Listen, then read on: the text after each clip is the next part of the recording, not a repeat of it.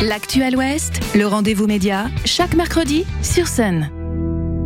Dernier mercredi de ce mois d'octobre, on a le plaisir d'accueillir dans le rendez-vous média nos partenaires de l'association nazérienne d'éducation aux médias, les pieds dans le PAF. Et on est avec leur coordinatrice, Hélène Alex. Bonjour Hélène. Bonjour Cécile. Hélène, dans ce rendez-vous média, on revient sur votre production, votre production mensuelle, le PAF Podcast, qui va à la rencontre de celles et ceux qui produisent un discours médiatique ou questionnent le champ des médias. Euh, dans le dernier numéro du PAF Podcast, vous évoquez une expo photo qui s'intitule Fin du mois, donc ça s'écrit M-O-I, début du et vous allez à la rencontre de photographes. Comment ça s'est passé? Vous-même, vous accueillez en fait une partie de cette expo. Exactement. Alors, fin du mois, début du nous, c'est une expo euh, photo participative, collaborative entre plusieurs lieux de Saint-Nazaire. Euh, donc il y a nous, il y a euh, des librairies, il y a des bars, euh, différents endroits.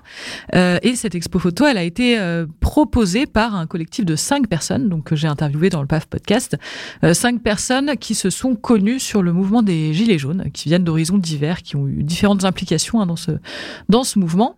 et l'idée, bah, c'était de proposer tout un panel de photos parmi lesquelles les les lieux pouvaient puiser et aller chercher une thématique.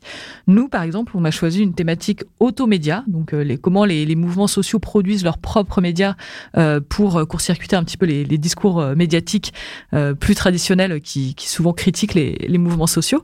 Euh, mais par exemple, il y a eu des thématiques autour de la convivialité, des thématiques autour de l'égalité homme-femme, etc. dans les autres lieux. Et chaque lieu a choisi en fait une série d'une dizaine de photos et ces photos sont, sont exposées du coup dans ces différents lieux de Saint-Nazaire avec ces différentes thématiques. Euh, ces cinq personnes, donc, ce ne sont pas des photographes euh, professionnels ou euh, ce sont des gens qui se sont d'abord impliqués dans un mouvement et qui ont voulu raconter en fait par l'image. Hein. C'est ça. Alors en fait, il y a une seule photographe parmi eux. C'est toutes les photos ont été prises par une seule personne, FLG. Euh, et ensuite, euh, le, processus est assez intéressant, c'est-à-dire que en se remémorant un petit peu le mouvement, en échangeant par ailleurs, parce qu'ils ont continué de s'impliquer hein, hors euh, Gilets jaunes sur d'autres collectifs, ils se sont recroisés et ils ont euh, reparlé un petit peu de, des photos qui avaient été prises par euh, par FLG et ils ont commencé à les regarder et ils se sont dit qu'il y avait matière à exposition, c'est-à-dire que l'exposition ça n'a pas été un, un, projet pensé comme tel au début, ça a vraiment été voilà, on explore les photos, les archives, les archives du mouvement Gilets jaunes à Saint-Nazaire comme ça à l'occasion d'une rencontre etc., etc. Et tiens, on se dit, et pourquoi pas nous? Pourquoi nous, on pourrait pas faire une expo en fait? C'est une démarche qui est assez intéressante parce que effectivement, euh, c'est une démarche profane. Et ça, on en parle hein, dans le dans le podcast, mais euh, c'est pas une démarche de commissaire d'exposition. C'est pas eux-mêmes ne sont pas des lieux culturels, etc. Nous, au pied dans le paf, on n'est pas un lieu d'exposition, voilà, d'habitude quoi. Et du coup, il y a vraiment cette idée de voilà, comme c'est pour ça que nous trouvait que la, la thématique de l'automédia est intéressante parce qu'il y a cette thématique de l'appropriation de l'expression médiatique par des gens qui ne sont pas des professionnels. Et là, il y a un petit peu la, la même démarche avec on s'approprie un discours culturel, on s'approprie une, une démarche culturelle de, de, de, faire une exposition alors qu'on n'est pas dans ce champ-là, dans ce milieu-là, etc. Il y a un effet miroir euh, assez sympa. Euh, dans ce qui est dit, hein, le, le, PAF Podcast, comme à chaque fois, ça dure 10-12 minutes.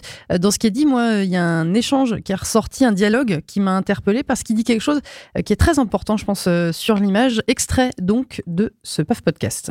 La photo que je prenais, elle était, euh, je sais pas si je peux dire, euh, elle était choisie quoi. Enfin, les, oui, elle était orientée d'une certaine manière parce que c'était, je prends pas les cabanes, je prends pas, je, je, prends, je m'arrête pas euh, sur les violences policières, je prends vraiment les gens, les, ce qui se passe entre les gilets jaunes.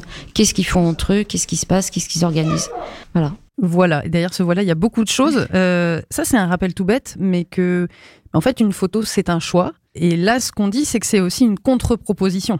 Oui, c'est exactement ça. Et en fait, bah, parce que elle, elle dit à, à d'autres moments qu'il y a aussi toute la question du smartphone, c'est-à-dire qu'aujourd'hui on prend des photos de manière très automatique, euh, très rapide. On, on, a tous les moyens de prendre de très belles photos très rapidement. On est tous un peu photographes, etc.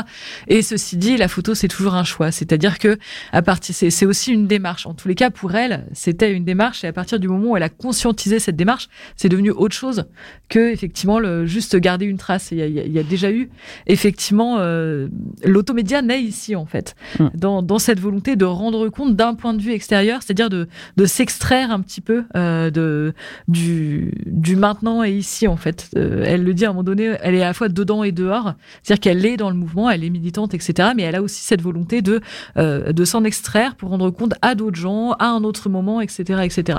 Il y a, il y a ce choix-là qui, qui est fait, et du coup, c'est très important, cette, cette conscientisation, elle est, c'est vraiment le, le- voilà la première pierre jetée pour euh, pour cette démarche euh, qui est plus culturelle, artistique, journalistique, etc. Et ce sera ma dernière question. En creux de tout ça, il y a évidemment euh, une critique assez véhémente euh, de la façon dont ce mouvement-là a été a été couvert. En gros, les gens qui étaient dans ce mouvement ont dit c'est pas, enfin, ce qui a été montré, c'était pas la réalité. Alors c'est toujours compliqué de parler de vérité, de réalité, c'est multiple, hein, mais euh, mais en tout cas, il y a, y a y a aussi un sentiment de défiance qui a été accentué avec ça. Oui, oui, oui, et d'autant plus que, euh, alors c'est l'impression que j'ai. hein, Il y, a, y a des choses qui sont écrites là-dessus, etc.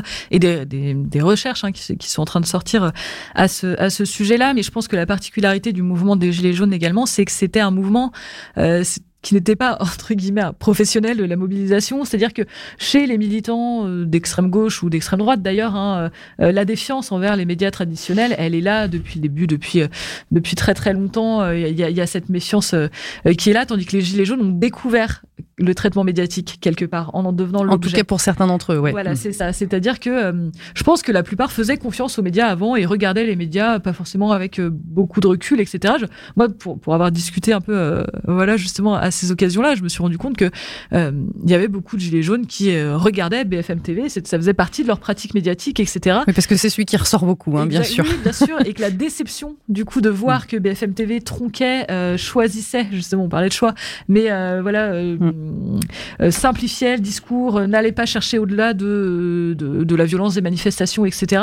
Je pense qu'il y a eu une vraie déception du, du quotidien, c'est-à-dire vraiment de, de se rendre compte que les pratiques qu'on a en fait finalement, euh, bah, elles, donnent du crédit à des gens qui ne le méritent pas. Enfin voilà, je, je pense qu'il y, a- il y a eu quelque chose de cet ordre-là, quoi, de presque émotionnel en fait par rapport aux, aux médias. Et, et, et pour moi, c'est un petit peu la particularité voilà de cette défiance euh, envers les médias qui, qui a vu le jour pendant les gilets jaunes, c'est-à-dire que tous les mouvements sociaux, enfin moi pour pour avoir participé à quelques-uns euh, euh, quand j'étais étudiante, etc., se méfient énormément des médias. Voilà, il y a, il y a vraiment la critique médiatique, elle, elle provient de Mm.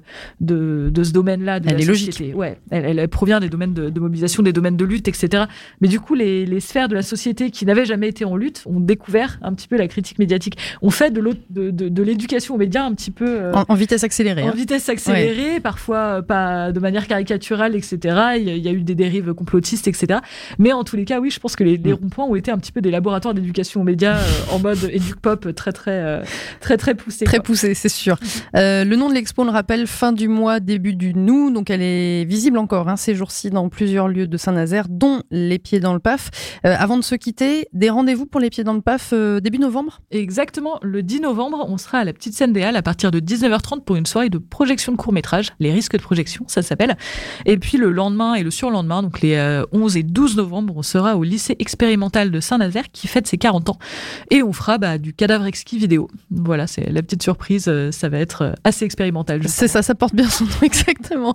Euh, Hélène Alex des pieds dans le PAF, merci, à très bientôt sur scène. Merci Cécile. Le rendez-vous média. En podcast et en vidéo sur myson et le sonunique.com.